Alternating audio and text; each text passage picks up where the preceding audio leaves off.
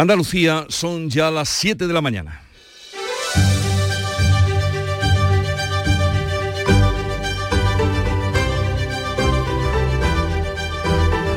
En Canal Sur Radio, La mañana de Andalucía con Jesús Vigorra. Buenos días queridos oyentes, es lunes 13 de noviembre y hoy nos hacemos eco de los cientos de miles de personas que han salido a la calle este domingo, en gran parte soleado, convocadas por el Partido Popular para protestar contra la ley de amnistía y los pactos de Pedro Sánchez con los independentistas y a la vez pedir elecciones. En Andalucía han sido unas 160.000 personas según los organizadores. La delegación del gobierno lo rebaja casi a la mitad. Las concentraciones más numerosas han sido las de Sevilla, Málaga y Granada. En la de Sevilla, el presidente del Partido Popular de Andalucía y también de la Junta, Juanma Moreno, ha advertido que Andalucía dará la batalla. Vamos a dar la batalla judicial, vamos a dar la batalla institucional, vamos a dar la batalla política y vamos a dar la batalla en todas y cada una de las plazas y calles de Andalucía.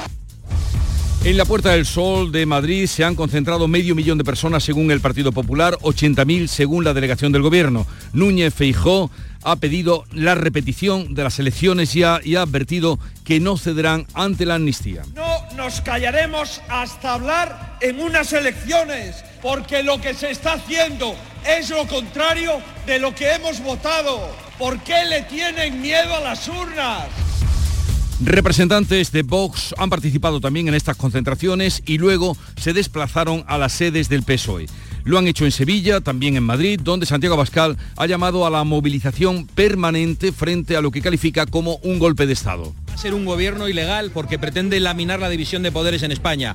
Ninguna mesura frente al golpe de Estado.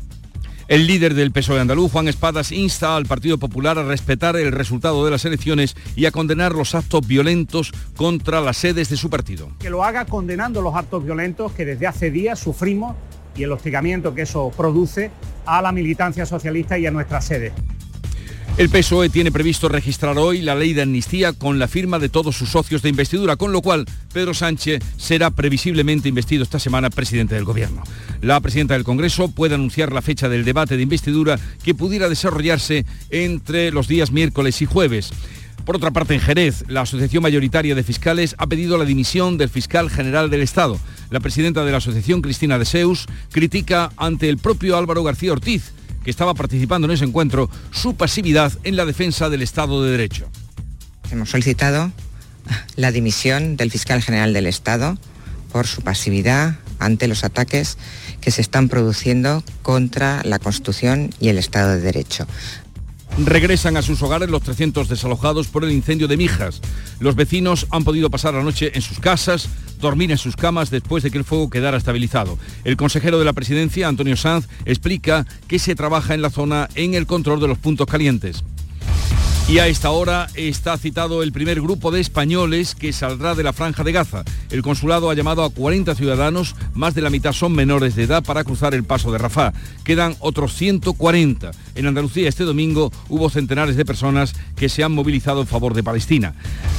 Y la Plaza de España da cuenta, la Plaza de España de Sevilla da cuenta de eh, las vísperas de los Grammy Latinos. Allí se ha montado una carpa donde actuarán unos 130 artistas entre cantadores, bailadores, guitarristas en el día que los premios latinos van a dedicar al flamenco. La cantadora jiennense Carmen Linares ha recibido este domingo el premio a la excelencia. Resaltar el flamenco en, en estos premios Grammy y, y, me hayan dado la excelencia musical a un artista de flamenco, pues estoy contentísima y muy, muy agradecida. La semana comienza con tiempo seco y soleado en general y con intervalos de nubes bajas en el litoral mediterráneo. Las mínimas se mantienen sin cambios y las máximas van a subir un poquito. Hoy se moverán entre los 26 de Huelva y los 22 de Almería y Jaén. Vientos variables flojos. Y vamos a conocer ahora cómo será el día en cada una de las provincias con mayor precisión. Cádiz, salud votaron. 17 grados tenemos a esta hora de la mañana, llegaremos a los 22. El cielo está despejado. De momento no da agua la previsión para hoy. Campo de Gibraltar, Susana Torrejón. Cielos prácticamente despejados hasta hora de la mañana, tenemos 16 grados de temperatura y esperamos una máxima de 21. Jerez, Pablo Cosano. 15 grados marca el termómetro hasta ahora, 26 de máxima prevista cielo limpio. ¿Qué se espera en Huelva, Manuel Delgado? Tenemos el cielo despejado, 14 grados, esperamos hoy una temperatura máxima de 21 grados. Córdoba, Mar Vallecillo. A esta hora 14 grados y cielo despejado, la máxima prevista es de 25. ¿Qué temperatura tenemos en Sevilla, Antonio Catoni? Pues idéntica a la de Córdoba, 14 grados tenemos y vamos a alcanzar 25 también, cielos despejados. Por Málaga, ¿cómo amanece María Bañez? Pues algo más de temperatura, 18 grados a esta hora en la capital, cielo despejado, máximas alcanzaremos de 24. ¿Cómo viene el día por Jaén, César Domínguez? Despejado por aquí por el sur y el centro de la provincia, muy nuboso en el norte, 13 grados en la capital, la máxima será de 22. Granada, Jesús Reina. 9 grados en la capital en estos momentos, el veranillo de San Martín también nos lleva a los 25 grados de máxima previsto en Loja. Vaya tirón, ¿no? De 9 a 25. Y de en, 9 a 25, efectivamente. En, en Almería, María Jesús Recio. Tenemos pocas nubes en el cielo, 15 grados y la máxima subirá casi solo hasta los 22.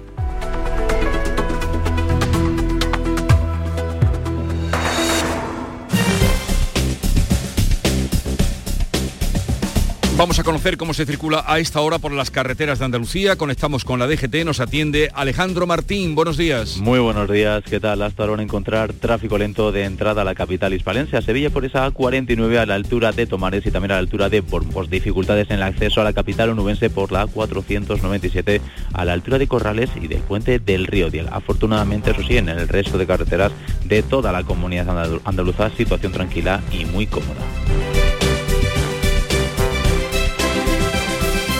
Son las 7, 7 minutos de la mañana. Nuestro sueño era llevar nuestro vino a cualquier parte del mundo, de una manera innovadora, y ahora lo estamos haciendo. Somos de la generación de los que sueñan y hacen. Con los fondos de la Unión Europea, miles de sueños como el de Pilar, Francisco y Rocío de Bodegas Robles se están haciendo realidad. Entra en plan de recuperación.gov.es y haz el tuyo posible. Gobierno de España. Todos aquellos que ya conducen el número uno se sienten únicos, especiales. Y para que puedas sentir esa increíble sensación, ahora la Black Week de Hyundai se convierte en Black Year. Black Year de Hyundai. Del 6 al 19 de noviembre, condiciones especiales en toda la gama el primer año. Más información en hyundai.es. En Canal Sur Radio, la mañana de Andalucía con Jesús Bigorra. Noticias. Vamos a contarles la actualidad de este día que pasa por recoger todo el clamor que se dio ayer en la calle y esa presencia de cientos de miles de personas que salieron este domingo contra la amnistía en toda España convocadas por el Partido Popular.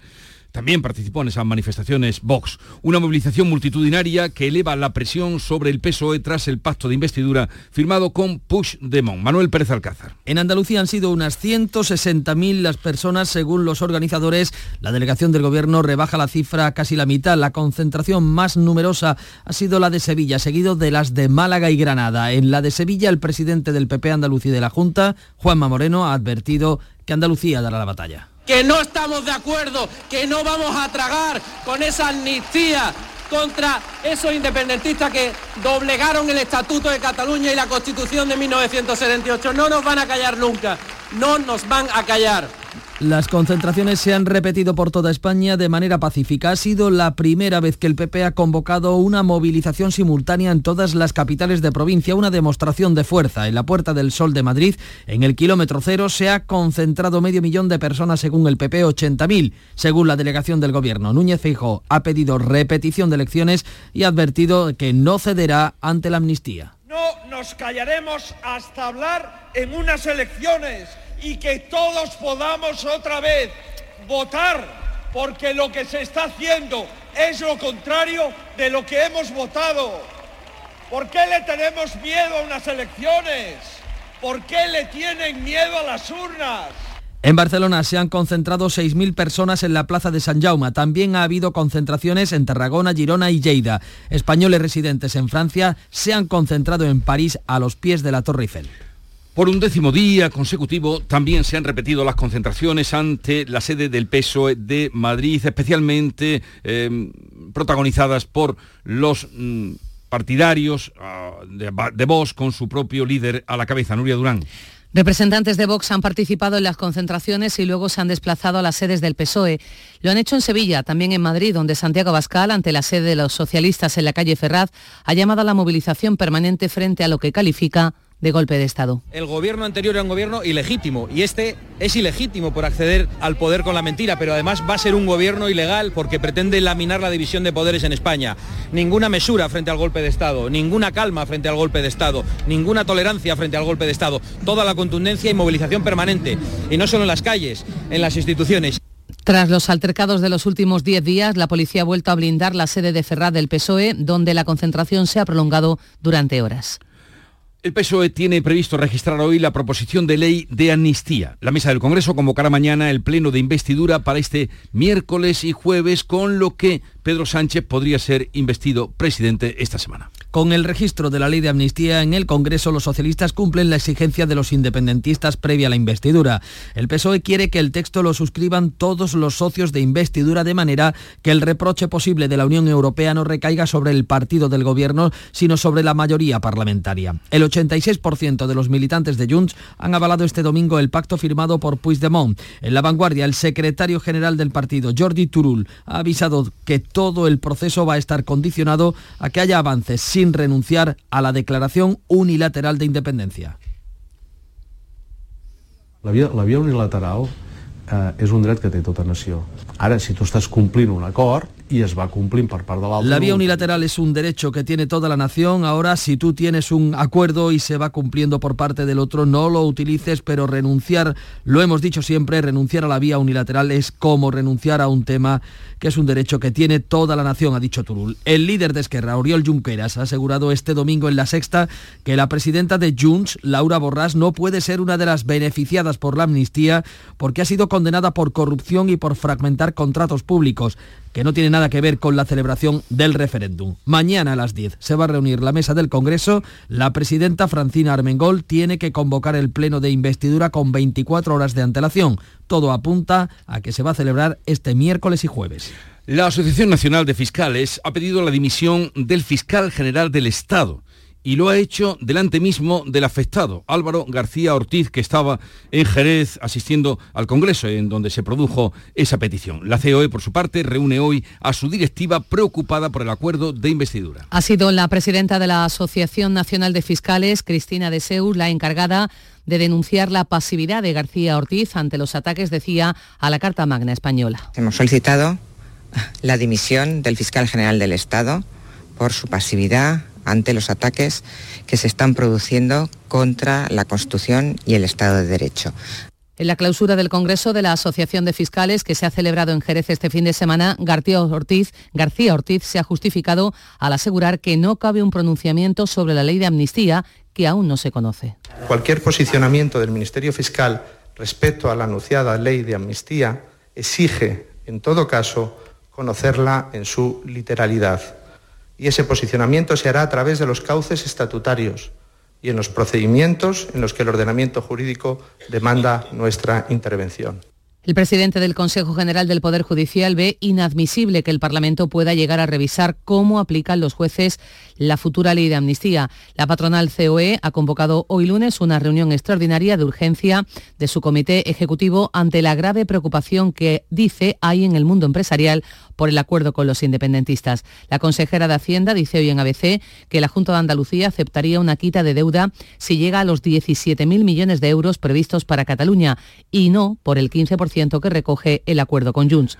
Vicente Aguilarte, que votó en blanco la declaración del Consejo contra la amnistía, señala en ABC que el principal riesgo es la injerencia en la aplicación de la ley por los tribunales. La evolución pues también reunión urgente hoy, la de la patronal, por las consecuencias económicas del pacto PSOE y Junts. La COE ha convocado una reunión extraordinaria de urgencia de su comité ejecutivo ante la grave preocupación que dice hay en el mundo empresarial por el acuerdo con los independentistas. La patronal ha mostrado su preocupación por varios aspectos de los acuerdos de investidura, como el que insta a las empresas que se marcharon de Cataluña a regresar, la cesión de los impuestos recaudados en Cataluña o la condonación del 20% de la deuda de con el Estado. El Senado convoca hoy la comisión del reglamento y mañana aprobará la reforma que le permitirá frenar la tramitación de la amnistía. Hoy se reúne la Comisión de Reglamento que debatirá la reforma que se aprobará de manera definitiva mañana, anticipándose a que la ley de amnistía salga del Congreso. La reforma presentada por el PPE da potestad a la mesa del Senado, donde tienen mayoría absoluta, para decidir o no aplicar el procedimiento de urgencia en las proposiciones de ley. Con esta medida se puede dilatar hasta en dos meses la tramitación de la proposición de ley de amnistía en la Cámara Alta. Vamos ahora a mm, asuntos de Andalucía como el fuego de Mijas, el incendio de Mijas que ha quedado estabilizado. Los 300 desalojados han podido dormir esta noche ya en sus casas. El fuego ha quedado estabilizado poco antes de las 7 de la pasada tarde. Ya no hay llamas en el perímetro, pero sí puntos calientes. El consejero de la presidencia, Antonio Sanz, explicaba anoche que siguen trabajando en su control y extinción 10 grupos de bomberos forestales. La evolución del incendio es mm, muy favorable. En este momento podemos decir que no hay ninguna llama activa en el perímetro, hay zonas calientes y el trabajo eh, de esta noche precisamente va a ir dirigido a vigilar, a controlar las llamas han calcinado por completo una vivienda, el perímetro de otras siete. De momento no se conoce el origen del fuego, tampoco hay medición de la zona quemada, que en su mayor parte es de bosque y de matorral. Y hoy está previsto para las 7 de la tarde, 7 de la mañana, hora nuestra, 8 de la mañana, allí en Gaza, que salgan de la franja de Gaza el primer grupo de españoles. El consulado ha citado a unos 40 a las 7 de la mañana, hora española, 22 de ellos son menores. El resto de la colonia palestino-española, unos 140 más, lo hará en breve. El cerco israelí se estrecha en torno a los hospitales, el de Al-Chifa, el mayor de la franja, y el de Al-Quot, que ha dejado de funcionar. Raquel Martín, directora del Comité Español de la Agencia para los Refugiados Palestinos de la ONU, resume de este modo la situación. En Al-Quds los generadores eh, han fallado y no se pueden reparar porque hay combates en las cercanías y francotiradores y también en el hospital de Indonesia, en el norte de la franja de Gaza, ambos también eh, se ha quedado sin electricidad. El primer ministro israelí, Benjamin Netanyahu, ha abierto la puerta a un alto el fuego a cambio de la liberación de los rehenes judíos. Podría haberlo, pero cuanto menos se diga sobre ello, habrá más posibilidades de que se materialice pero jamás avisa de que no liberará a ninguno mientras siga el hostigamiento. En Andalucía, centenares de personas se han movilizado este domingo a favor de Palestina. El Parlamento andaluz afronta este miércoles el debate de totalidad de los presupuestos de la Junta para 2024 con enmiendas a la totalidad de todos los grupos de la izquierda. PSOE por Andalucía y Adelante Andalucía han presentado enmiendas con petición de devolución del presupuesto. Vox ha anunciado que optará por presentar enmiendas parciales. El proyecto de ley va a superar el primer pleno con el respaldo de la mayoría absoluta del PP para luego tramitarse por secciones en comisión. CEPSA destaca el apoyo de Andalucía y avanza que en nuestra comunidad se va a producir la energía verde más barata de Europa. El CEO de la segunda petrolera más importante de España señala en una entrevista con el diario El Mundo que Andalucía será el lugar donde va a ser más barato producir moléculas verdes. El directivo holandés destaca el apoyo del Ejecutivo andaluz a la inversión y el plan de la compañía con más de 8.000 millones de inversión hasta el año 2030, de los que la mayoría se concentrarán en la producción de hidrógeno y amoníaco verde en Andalucía. El Valle Andaluz del Hidrógeno Verde es el mayor proyectado en Europa, con el que se espera producir 300.000 toneladas de hidrógeno. Santana Motor puede abrir después de 12 años en Linares para el ensamblaje de un nuevo vehículo todoterreno. Santana Motores L, liderada por los grupos eh, JPG y Ebro, se han presentado al concurso del Ministerio de Defensa para ensamblar un nuevo vehículo de transporte terrestre de tropas en Linares. Eso supondría la reactivación del empleo en la extinta Santana y recuperar la esperanza en una comarca una década después. Manuel Salazar, secretario general de UGT en Jaén. Se ha perdido un tiempo demasiado largo en dirimir temas competenciales y de cesión de espacio, por lo que UGT reclama celeridad en las inversiones previstas que catalicen el interés empresarial y que se aprovechen la oportunidad de inversión que de la mano de Europa y de los fondos Next Generation pueden venir a nuestro país. El nuevo vehículo para el ejército de tierra es solo uno de los proyectos del nuevo grupo empresarial que también quiere beneficiarse del centro logístico y de reparación del parque móvil que el Ministerio va a ubicar en Córdoba. El nuevo grupo empresarial y el ayuntamiento ya han firmado el acuerdo para facilitar al máximo los trámites si la empresa se adjudica ese contrato del ejército español. Andalucía ha lanzado este fin de semana al espacio con éxito el monano satélite platero desde la base espacial Vandenberg en Estados Unidos. Permitirá obtener un diagnóstico actualizado y real sobre la situación del campo y del mar en nuestra comunidad. Platero orbitará a 560 kilómetros de altitud y realizará una vuelta completa sobre Andalucía cada dos días. Es un proyecto a iniciativa de la Agencia de Gestión Agraria y Pesquera de Andalucía en colaboración con las universidades de Córdoba y Málaga. La consejera Carmen Crespo ha destacado que se trata de un hito histórico con el que la agricultura, la pesca y la silvicultura andaluzas dan un paso de gigante. La agricultura, la pesca y la silvicultura de Andalucía han dado un paso de gigante.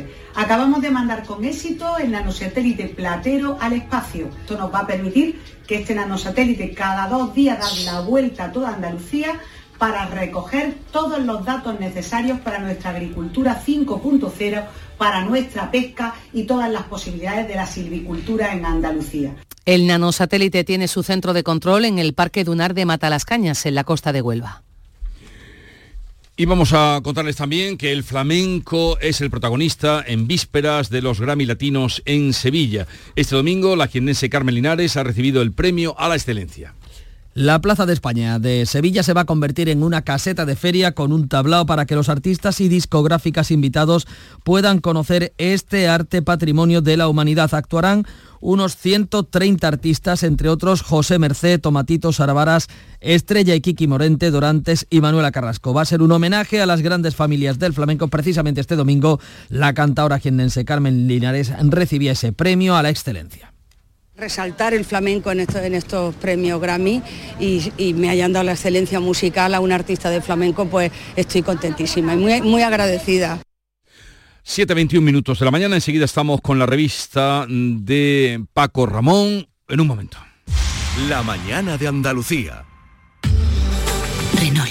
Nuevo Renault Arcana y Tech Full Hybrid. Se adapta a la energía que te impulsa y optimiza la energía de tu vehículo ahorrando hasta un 40% en el consumo de combustible en ciudad. Descubre el nuevo Renault Arcana y Tech Full Hybrid, híbrido por naturaleza. Ahora disponible en acabado Sprit Alpine. Datos de WLTP, condiciones en Renault.es. Descúbrelo en la red Renault de Andalucía. Gente, más gente, banderas, más banderas, las movilizaciones convocadas por el Partido Popular, contra la amnistía copan las portadas de la prensa donde se cuelan pocos asuntos más, ¿verdad Paco? Pues eh, la verdad que sí, algunos son monográficos, por ejemplo ABC, no a la amnistía, más de un millón de personas salen a la calle en las capitales de toda España, la fotografía de portada en la edición de Madrid, la edición nacional es un collage eh, con las protestas en Madrid, en Sevilla, en Barcelona, en Valencia, etcétera, etcétera. El país, eh, la fotografía de portada se centra en la cabecera de esa concentración, en los dirigentes del Partido Popular. Se ve a Núñez Feijóo, al alcalde de Madrid, al expresidente de Aznar y también a la presidenta de la comunidad madrileña, Díaz Ayuso, con el titular. Feijóo reclama elecciones con una protesta masiva en las calles. En el mundo, avisa de pájaro, fotografía de sol. España se levanta contra la amnistía de Sánchez, una fotografía multitudinaria, refleja la manifestación multitudinaria. En la razón, España no se vende, también una fotografía con un gran angular que recoge la mayor parte de esa eh, Puerta del Sol y esa calle eh, por la que llegaban los manifestantes eh, convocados por el Partido Popular. En la prensa editada en Barcelona, en la vanguardia, Grupo Godó, el PP moviliza a cientos de miles de personas contra la amnistía y elige como fotografía de portada la de Madrid, la de la movilización de Madrid. Mm. Sin embargo, el periódico de Cataluña lo que hace es partir la portada en dos, recoge la manifestación de Madrid como la más multitudinaria, pero también incluye un momento de la manifestación a mediodía de ese domingo en la plaza de San Jaume en Barcelona, una eh, concentración también multitudinaria con el titular El rechazo a la amnistía en la calle se extiende. Y nos quedamos eh, con dos en diarios eh, andaluces, al margen de Sevilla, que aparece en la portada de ABC, con las dos eh, más multitudinarias en nuestra comunidad, la de Málaga y la de Granada, por encima de los 30.000 manifestantes, eh, según las autoridades. En Málaga se echa a la calle contra la amnistía, dice el sur, ideal de Granada. El PP llena las calles con el clamor contra la amnistía en vísperas de la investidura. Y vamos ahora al análisis, ¿qué dicen los editoriales, pues los columnistas? ABC, un clamor masivo por la ley. Una gran parte de la ciudadanía liberal y conservadora, dice el diario de Bacento, pero también progresista no está dispuesta a dar por perdido todo lo avanzado desde la transición. Estas concentraciones representan, dice, un punto y aparte. En el editorial del país leemos lo siguiente, derecho a discrepar, deber de convencer. Dice el diario de Prisa que el PSOE, Sumar y todos sus socios de investidura harían mal en ignorar el calado social de estas manifestaciones por mucho que la retórica incendiaria, así lo llama, así la califica, de los dirigentes de las derechas nacionales desvirtúen, dice el país en este momento, cualquier confrontación dialéctica seria sobre la necesidad y el alcance de la amnistía y sobre cualquiera de los otros acuerdos firmados. El Mundo titula su editorial Una sociedad dispuesta a defender la convivencia. La España cívica, la que confía en sí misma, la que cree en un país de ciudadanos libres e iguales, dice, dice el periódico de Unidad Editorial, la que entiende que una sociedad solo avanzará si prevalece la convivencia, esa España se ha unido este domingo en las calles para protagonizar un clamor masivo contra el presidente del gobierno. En el periódico de Cataluña, porque la vanguardia no lleva editorial sobre estas movilizaciones, en el periódico de Cataluña y también el resto de diarios del grupo de prensa ibérica, entre los que contamos los andaluces Córdoba y la opinión de Málaga, llevan eh, como editorial el siguiente título, El PP y más gente. Es lógico, dice eh, este editorial, que el PP, además de movilizarse por razones partidistas, quiere aspirar también a representar el malestar de muchos ciudadanos con las consecuencias de los acuerdos alcanzados por Sánchez con sus socios de investidura. No estamos hablando solo de militantes del PP, de simpatizantes o de votantes, sino también de votantes de otras opciones, incluso del PSOE, dice este editorial, o simplemente de personas menos politizadas. Y recuerda que tan legítimo es llegar a acuerdos para gobernar como salir a manifestarse pacíficamente alguna viñeta de las que hoy se publican, pues relativas también a te traigo dos rápidamente. la movida de ayer. Una de Igor Asipachi en El Mundo, donde el presidente del gobierno le encarga a la ministra de Defensa, a Margarita Robles, que le busque un colectivo que no haya firmado un manifiesto contra la amnistía, sale corriendo del despacho y le trae al siguiente representante del colectivo de fabricantes de banderas españolas.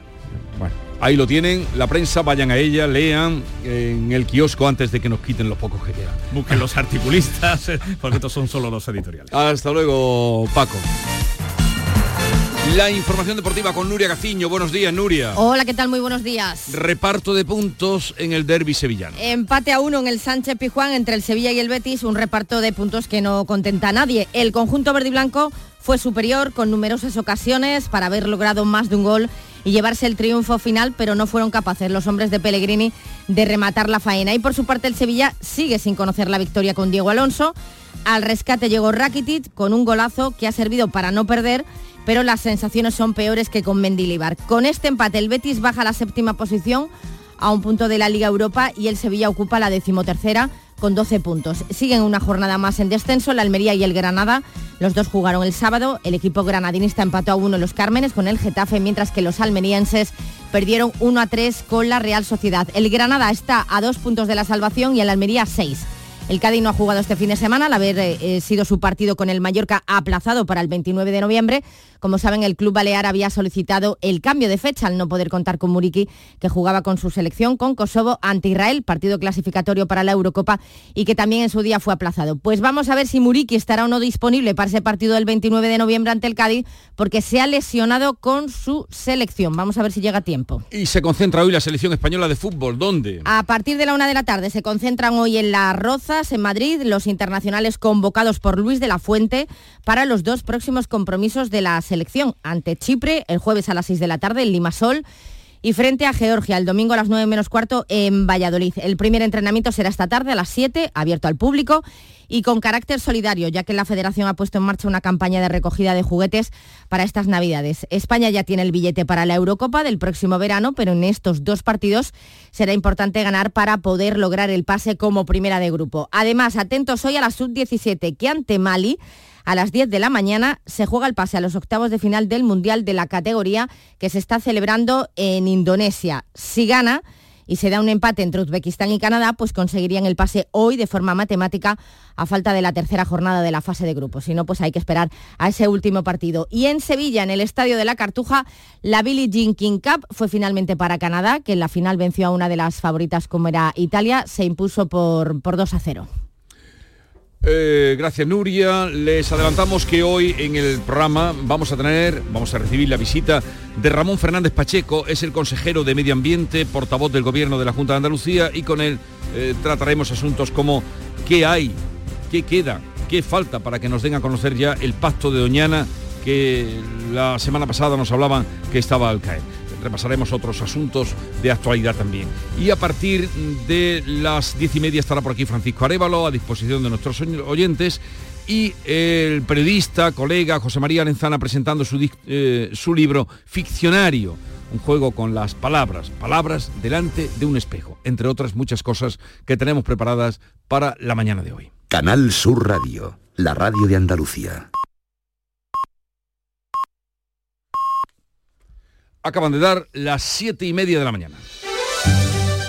En Canal Sur Radio, la mañana de Andalucía con Jesús Vigorra. Y a esta hora hacemos lo propio que es dar cuenta en titulares de las noticias más destacadas que les estamos contando. Con Nuria Durán. Cientos de miles de personas salen a la calle para protestar contra la amnistía y pedir elecciones. El PP moviliza a los ciudadanos contra el pacto del PSOE y los independentistas catalanes y presiona a los socialistas en las plazas de España. En Andalucía, Sevilla, Málaga y Granada registraron las manifestaciones más numerosas. El PSOE tiene previsto registrar hoy la ley de amnistía con la firma de todos sus socios y Pedro Sánchez podría ser investido presidente. La mesa del Congreso convocará mañana el pleno de investidura que se celebrará esta misma semana. En Jerez, la Asociación Mayoritaria de Fiscales pide la dimisión del fiscal general del Estado por su pasividad en la defensa del Estado de Derecho. Regresan a sus hogares los 300 desalojados por el incendio de Mijas. Han podido los vecinos pasar la noche ya en sus casas después de que el fuego haya quedado estabilizado. No hay llamas, pero sí puntos calientes. Los bomberos del Infoca siguen trabajando en la zona. Hoy está previsto que salga de Gaza el primer grupo de españoles. El consulado ha llamado a 40 ciudadanos, más de la mitad menores, para cruzar el paso de Rafab. Quedan otros 140. En Andalucía, centenares de personas se han movilizado este domingo a favor de Palestina. La Plaza de España se convierte en un lugar para celebrar el flamenco en la víspera de los Grammy. Actuarán unos 130 artistas entre cantaores, bailadores y guitarristas en el día que los premios latinos dedican al flamenco. En el Festival de Cine de Huelva, Canal Sur entrega hoy el premio Mejor Cineasta de Andalucía a la directora malagueña Paz Jiménez. Y vamos a recordar el tiempo que tenemos para hoy en Andalucía. Comienza la semana con tiempo seco y soleado en general, con intervalos de nubes bajas en el litoral mediterráneo. Las mínimas se mantienen sin cambios, las máximas van a subir. Hoy se moverán entre los 26 de Huelva y los 22 de Almería y de Jaén, vientos variables flojos.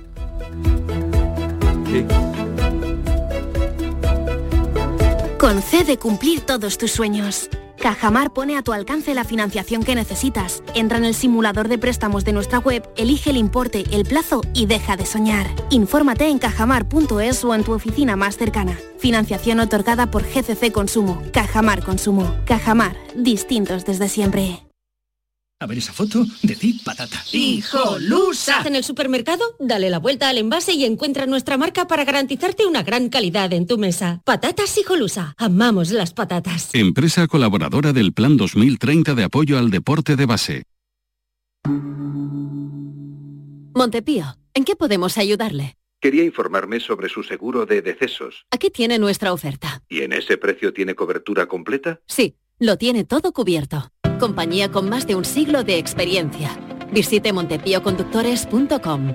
Montepío, lo tiene cubierto. Las claves económicas con Paco Bocero.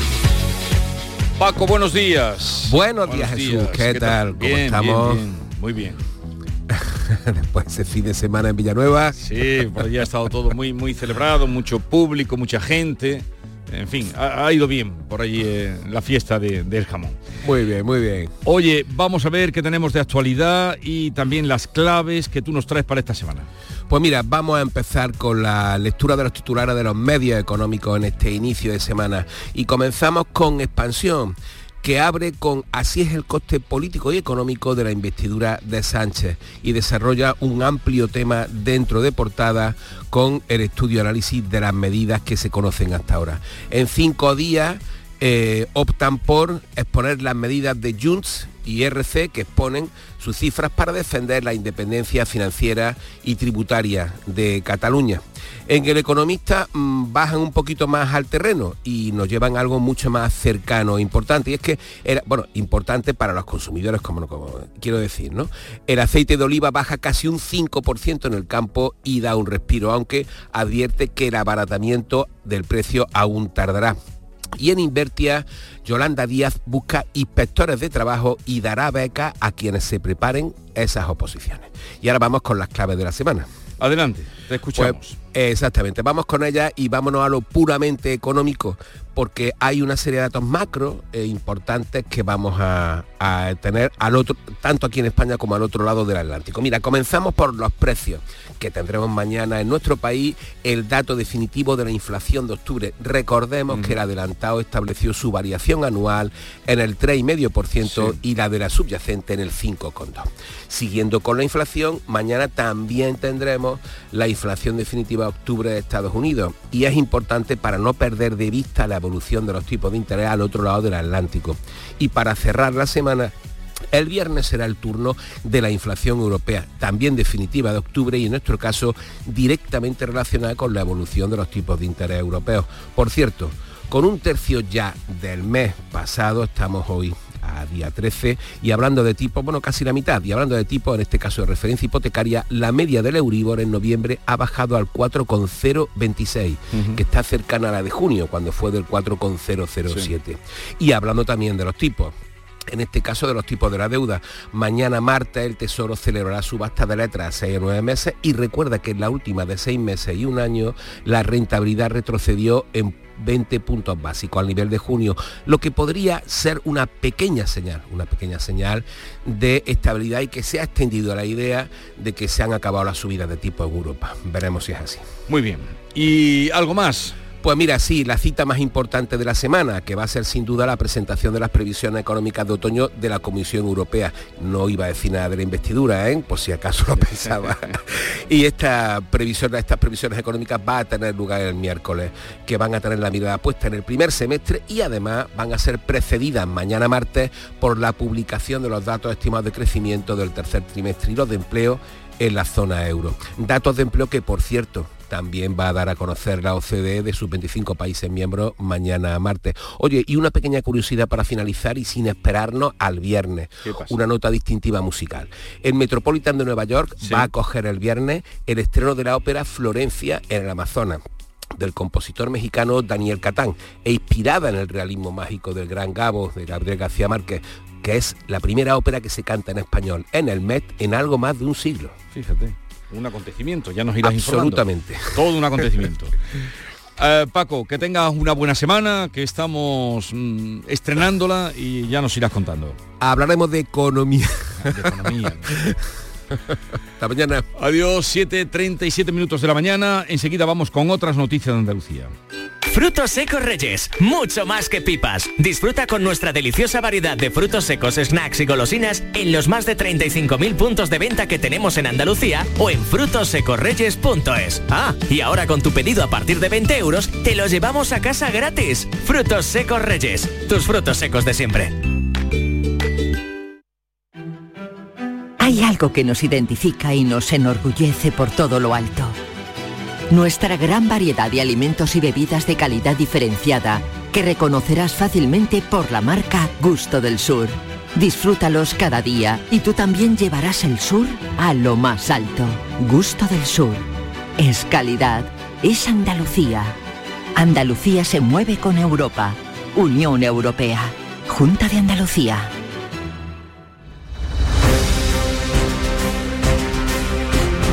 Vamos con otras noticias Andalucía. Comienza en Málaga la 4K Summit. Es una de las citas más importantes en nuestro país de la ultra alta definición con presencia allí de esta casa de Canal Sur. María Ibáñez. Pues en esta novena edición, ingenieros informáticos se reúnen con programadores y responsables de televisiones para compartir avances sobre qué tecnología es la que se va a utilizar para la emisión de imágenes próximamente. Se va a hablar de los avances, por ejemplo, de esta casa, la RTVA, en alta definición. El CEO de Medina Media, organizador del evento, eh, es Ricardo Medina. En Andalucía se están emitiendo contenidos producidos por productoras andaluzas en, en, en, 4K de forma experimental. Canal Sur también va a hablar de metaverso. Se hablará, por ejemplo, también de la retransmisión en 4K de los próximos Juegos Olímpicos de París o el desarrollo tecnológico en China, donde ya hay equipos que graban y emiten en 8K. Hoy está previsto que Renfe recupere la conexión ferroviaria directa entre Algeciras y Madrid quedó suspendida el pasado martes por las necesidades de logística de material. Susana Torrejón. Durante estos días el viaje se ha estado realizando en AVE entre Madrid y Antequera y después los viajeros cogían un segundo tren de media distancia para llegar a Algeciras. Todo ello con los ya habituales retrasos. El alcalde de Algeciras, José Ignacio Landaluce, lo ha vuelto a denunciar públicamente.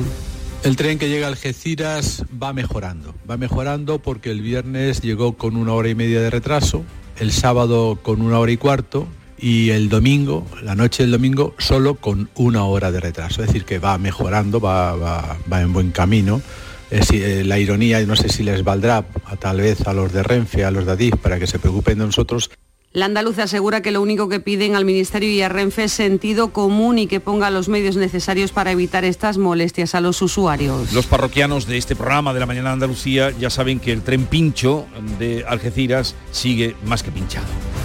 Los, las trabajadoras de ayuda a domicilio en Cádiz se reúnen hoy con el alcalde Bruno García para hablar de sus condiciones laborales y de la posibilidad de municipalizar este servicio. Salud, votaron. La única empresa que se había presentado a la licitación renunció hace unos días y de momento seguirá la actual, mientras el ayuntamiento prepara un nuevo pliego para mejorar las condiciones de la plantilla. El presidente del comité, Oscar Miraut. El equipo de gobierno tiene que elaborar un pliego de condiciones para sacar la nueva licitación y, el colectivo tiene, tendrá algo que decir. Son las trabajadoras las que tienen que decidir cuáles son las condiciones que dignifican sus labores, pero ya le digo que, que en todo momento eh, nuestra principal intención es la municipalización del servicio. Por lo tanto, por parte de las trabajadoras no pensamos en que pueda existir una nueva empresa. Son casi 300 trabajadoras que dan servicio a casi un millar de usuarios. Córdoba sigue recuperando visitantes con un magnífico mes de octubre que se ha revelado como el de mayor afluencia de turistas extranjeros. Por contra, las pernoctaciones continúan siendo una asignatura pendiente en la ciudad. Mar Vallecillo.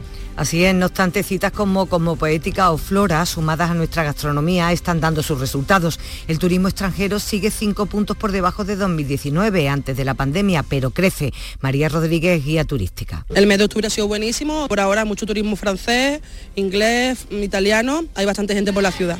Los profesionales del sector también observan que nos visitan nuevos países. Abderramán Martín también es guía. Desde Singapur, Indonesia, Malasia, son países que bueno, tienen un capital económico bastante bueno. Según el Observatorio Turístico de la ciudad, cuatro de cada diez turistas que nos visitan son extranjeros, con una estancia media de casi dos noches.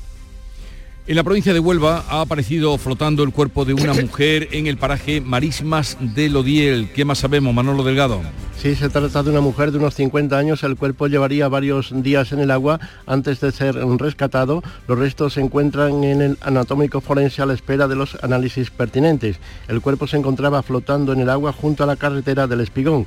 Desplazados hasta el lugar, miembros de salvamento marítimo, bomberos, policía local de Huelva y Policía Nacional procedieron a sacar el cuerpo del agua. Mañana vuelven a las clases presenciales el alumnado del Instituto Fuente de la Peña. La, borrasco, la borrasca Bernard arrancó su tejado y desde Jaén, cuéntanos César Domínguez.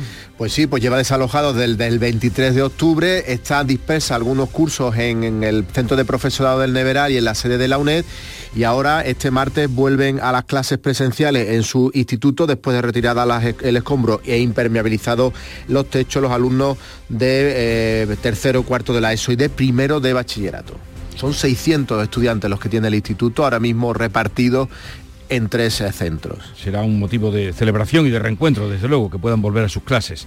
Hoy se presenta en Madrid el Festival Internacional de Cine de Almería FICAL, que llega a su edición número 22. María Jesús Recio. La presentación de la edición número 22 de FICAL se celebrará en el Cosentino City de Madrid a partir de las 7 y media de la tarde. Se espera una nutrida representación del sector audiovisual y cinematográfico de España, un certamen que se consolida cada año con sus tres secciones competitivas, Almería en corto, Ópera Prima en largos y el Festival Nacional de Series. Mañana martes llegará toda la programación en la presentación del festival aquí en Almería. Canal Sur eh, colabora un año más con esta cita de cine y consolida su premio Canal Sur Radio y Televisión en el marco del festival que se celebrará del 17 al 26 de noviembre. La agrupación de Hermandades de Granada ha propuesto una nueva carrera oficial más larga aún para la Semana Santa. Jesús Reina, Granada. Efectivamente, tenemos una carrera oficial muy cortita en Granada. De hecho, esta que se propone tendría una longitud de prácticamente el doble, 1.360 metros, es decir, 620 más que la actual. Se ajustarían los horarios y tiempo de paso, pero sobre todo permitiría aumentar en más de 330 los palcos porque hay una demanda enorme. Armando Ortiz es presidente de la federación eso solamente sería posible pues, dándole un, cambio y de alguna forma intentando mejorar o modificar eh, lo que es la, carrera oficial eh, que tenemos en la actualidad. Por la calle Recogidas, para los que sepan dónde está esta calle en Granada. La propuesta cuenta con el visto bueno del ayuntamiento y ahora solamente necesita la aprobación definitiva de las cofradías cuyos recorridos lógicamente aumentarían en todo caso en varios minutos. Llegamos así a las 7.45 minutos de la mañana, 8 menos cuarto, es el tiempo de la información local. Atentos. En la mañana de Andalucía de Canal Sur Radio, las noticias de Sevilla con Antonio Catoni. Buenos días. Decenas de miles de personas ocupaban este domingo la plaza de San Francisco de la capital y la avenida de la Constitución en la concentración en contra de los pactos de investidura firmados por el PSOE con los partidos independentistas que incluyen la ley de amnistía. Asistía el presidente de la Junta que agradecía a los sevillanos la rotunda respuesta a esta convocatoria. De otro lado, la semana de los Grammys Latinos toma velocidad de crucero. Hoy, las actividades paralelas, el flamenco se convierte en protagonista de la Plaza de España, un espectáculo en el que van a actuar 130 artistas, entre ellos los sevillanos Dorantes o Manuela Carrasco. Y la Casa de Pilatos, por su parte, o por otra parte, acoge un homenaje a las mujeres en la industria de la música. Y el derby sevillano, el Sevilla Betis que terminaba con empate a uno. Hubo mucho nervio y velocidad con un papel destacado de los verde y blancos. Vamos con el tráfico. A esta hora tenemos 6 kilómetros de retenciones en el acceso a Sevilla por la autovía de Huelva, por la 49, 1 en el patrocinio, 2 por la autovía de Utrera, 2 en la de Coria, 1 en la de Mairena, 3 en el puente del Centenario sentido Cádiz, 2 en la S30 en el nudo Gota Beleche, sentido Ronda Urbana Norte, y uno también en la S30 en el acceso a la Avenida de la Palmera en sentido Huelva. Ya en el interior de la ciudad, tráfico intenso en la Ronda Urbana Norte en ambos sentidos, a la altura de San Lázaro, por el, eh, en el acceso por el puente del Alamillo, también en la Avenida de Juan Pablo II y puente de las Delicias, y las avenidas de La Paz y Andalucía. Tráfico intenso igualmente en el puente del patrocinio. Amanecer limpio de nubes. Eh, amanece el cielo pues limpio de, de nubes absolutamente. Temperaturas mínimas con pocos cambios, pero máximas en ascenso. Vamos a alcanzar hasta 26 grados en Lebrija, 25 en Morón, Écija y Sevilla, donde ahora tenemos 14 grados. Enseguida desarrollamos estos y otros asuntos. Realiza Pedro Luis Moreno. Lo mejor del otoño está en Los Alcores. Disfruta de la mejor moda para toda la familia. La mejor decoración y complementos para el hogar. Y además, en nuestro parking exterior encontrarás Burger King y KFC con servicio de recogida en vehículo. ¿A qué esperas para visitarnos? A92, salida 7, Alcalá de Guadaira, Sevilla. Centro Comercial Los Alcores. Mucho donde disfrutar. En Canal Sur Radio, las noticias de Sevilla.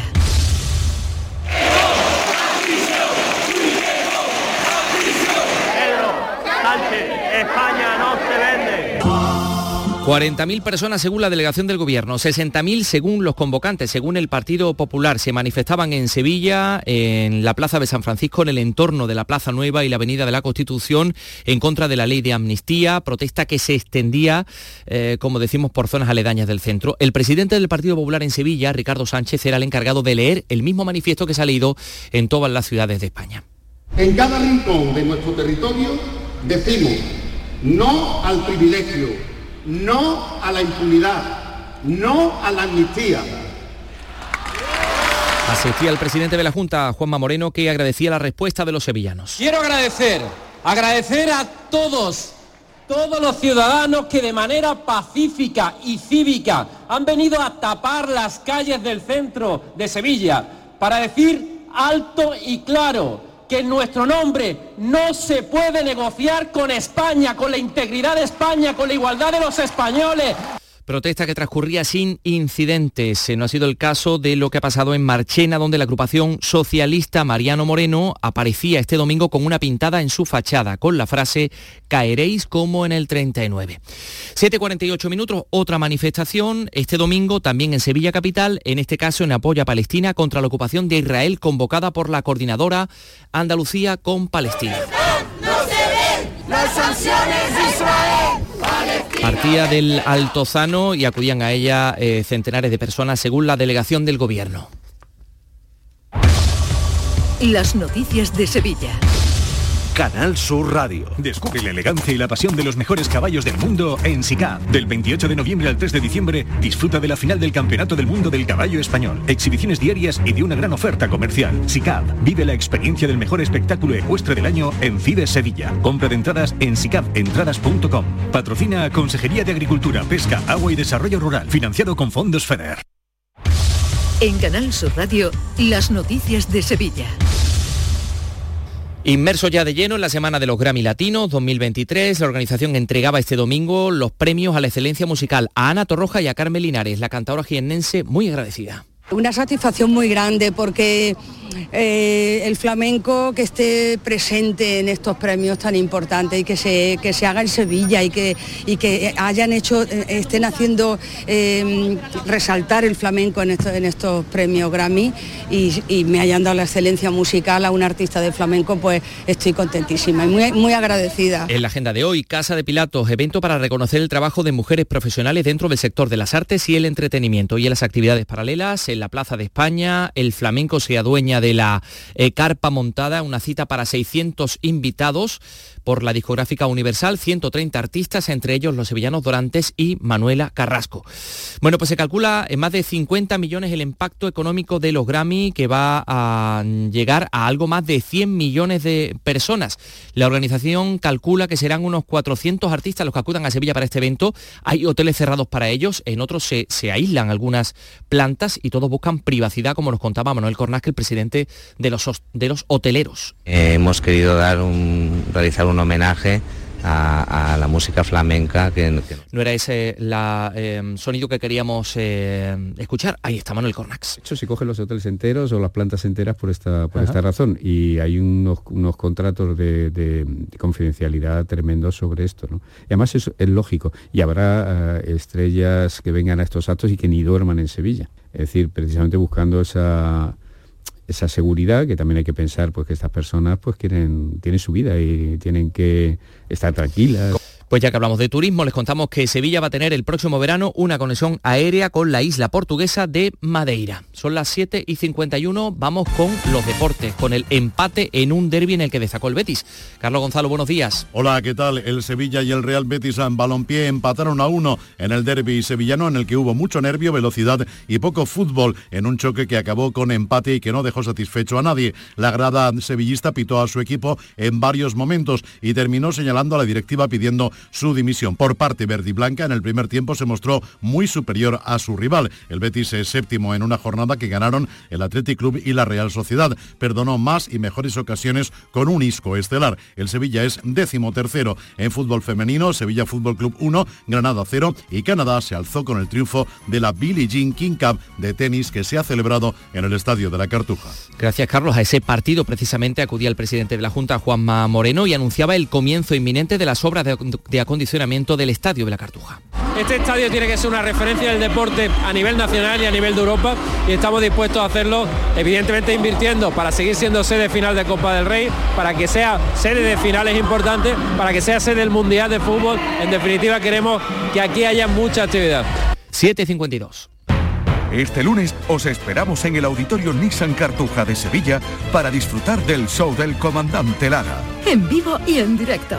Comenzamos a las 6 de la tarde. Y gracias a este maravilloso público, el show del comandante Lara. Vive una tarde espléndida de alegría, humor e ingenio con el show del comandante Lara. Con la colaboración del Auditorio Nissan Cartuja. El llamador. Los lunes a las 10 de la noche. En Canal Sur Radio, las noticias de Sevilla. Con Antonio Catoni. Este pasado fin de semana el ayuntamiento ha presentado tres locales por vender alcohol a menores, por incumplir las medidas de seguridad o por vender alcohol para su consumo en la calle.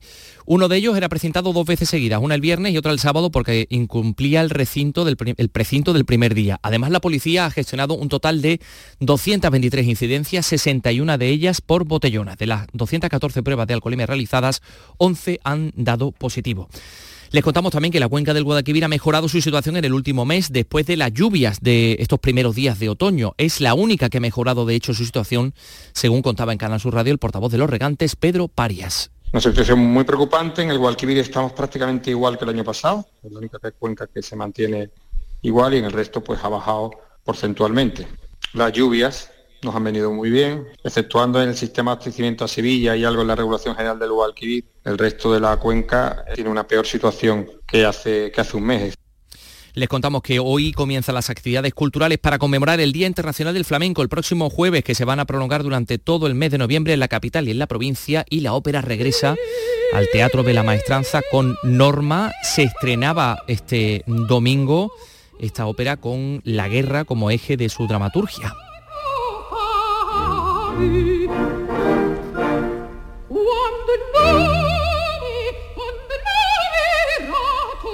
Tenemos 14 grados en Sevilla Capital, esperamos una máxima de 25.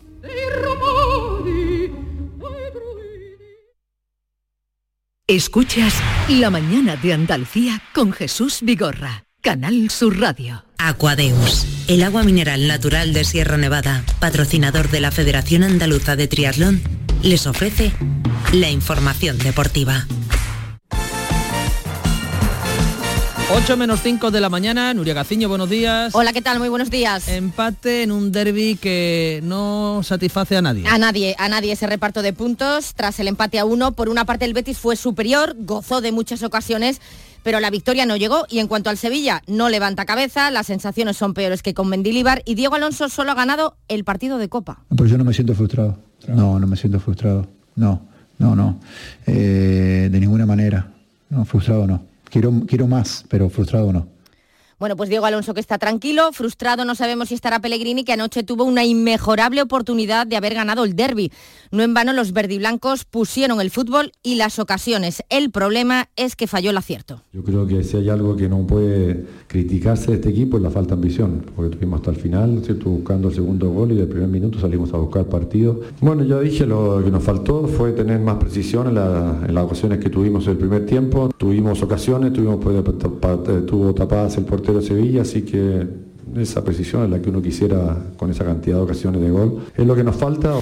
Una vez más, el mejor del partido fue Isco, que hoy no estará en la concentración de la selección española en Las Rozas, ya que Luis de la Fuente no ha contado con el malagueño para los dos próximos partidos ante Chipre y Georgia. Isco se lo toma con resignación. normalidad, ¿no? Al final es un entrenador, es el que decide, hay muchísimos jugadores, eh, no puede llevar a todo el mundo y ¿qué voy a hacer? Solo pues seguir, seguir intentando mejorar e intentar seguir trabajando, hacerlo bien con el Betis y si algún día llega la llamada bien y si no, pues bien también. Y al que también le hubiera gustado estar con la selección y por ello seguirá trabajando es el compañero de Isco en el Betis, Ayoce. Bueno, siempre que estás en la prelista tienes esa sensación de que, y sí, esta vez sí, ¿no? Siempre tienes esa sensación, esperas esa oportunidad, ¿no? Pero, pero bueno, no, no fue esta vez tampoco, hay que seguir trabajando, yo sigo en lo mío, eh, trabajando para, para mi club y, de eso se trata. Ayoce que marcó el gol del Betis anoche en el derby. Con este empate el equipo, el equipo bético baja la séptima posición, se queda a un punto de la Liga Europa y el Sevilla ocupa el decimotercer lugar con 12 puntos. Siguen una jornada más en descenso el Almería y el Granada. Los dos equipos jugaron el sábado. El equipo granadinista empató a uno en los Cármenes con el Getafe. Salió al rescate Gonzalo Villar, que marcó al filo del descanso el tanto del empate y que nada más terminar el partido apostaba por la continuidad de Paco López en el banquillo del Granada. Mi humilde opinión es eh, pedir un voto de confianza para ellos, creo que podemos sacarlo con ellos, se está viendo que cada partido estamos cerca de ganar y bueno, como te digo, eh, espero que, que continúe este ciclo porque estoy 100% seguro que lo vamos a sacar. Cierto es que el Granada está en descenso, como decíamos, pero se encuentra a solo dos puntos de la salvación. A seis está en la Almería tras perder 1 a 3 con la Real Sociedad. El Cádiz no ha jugado este fin de semana, al haber sido su partido con el Mallorca aplazado para el 29 de noviembre. Como saben, el club balear había solicitado el cambio de fecha al no poder contar con Muriki, que eh, jugaba con su selección, con Kosovo, ante Israel, partido clasificatorio para la Eurocopa, que también fue aplazado en su día. Pues vamos a ver si Muriki estará o no disponible para el partido del 29 de noviembre ante el Cádiz, ya que se ha lesionado con su selección. Por lo demás, el Girona sigue siendo el líder al ganarle al Rayo, le saca dos puntos al Real Madrid, que es segundo, y cuatro al Barcelona, donde Xavi ya ha dado con la tecla del problema azulgrana, el dichoso entorno y la maldita prensa. Sin duda, sin duda. Se generan situaciones y escenarios que para mí no son los, los, reales y entonces afecta. Esto me ha pasado a mí como futbolista y le pasa a mis futbolistas. Es normal, se genera una negatividad que no es, pues, no es para nada buena ni, ni positiva y esto afecta. Hoy ha afectado a la primera parte, la segunda no. Pero yo creo que les afecta demasiado lo que, lo que se, se dice en el entorno.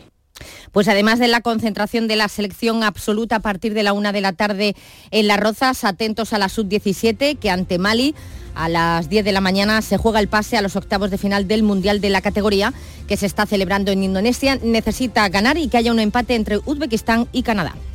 Aquadeus, ahora más cerca de ti, procedente del manantial Sierra Nevada, un agua excepcional en sabor, de mineralización débil que nace en tu región. Aquadeus Sierra Nevada es ideal para hidratar a toda la familia y no olvides tirar tu botella al contenedor amarillo. Aquadeus, fuente de vida, ahora también en Andalucía.